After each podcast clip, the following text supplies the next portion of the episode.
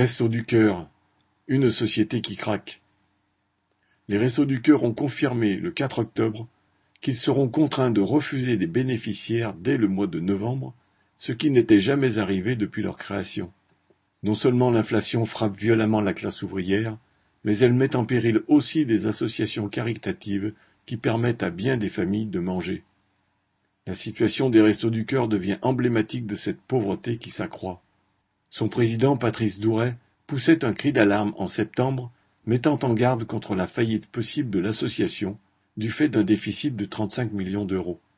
D'un côté, le nombre de repas servis a bondi de 35% entre la dernière campagne d'hiver, celle de 2022-2023, et la précédente.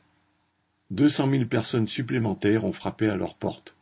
De l'autre côté, tous les frais des Restos du Cœur, ceux des achats de nourriture et des produits de base, comme ceux du transport et du stockage, ont fortement augmenté. Les subventions des pouvoirs publics, elles, étaient en baisse entre 2020 et 2023.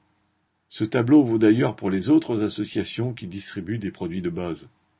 Grâce au vol opéré sur les classes populaires avec la flambée des prix, les plus grands capitalistes s'enrichissent sans limite et leur fortune explose alors que toute la société sombre.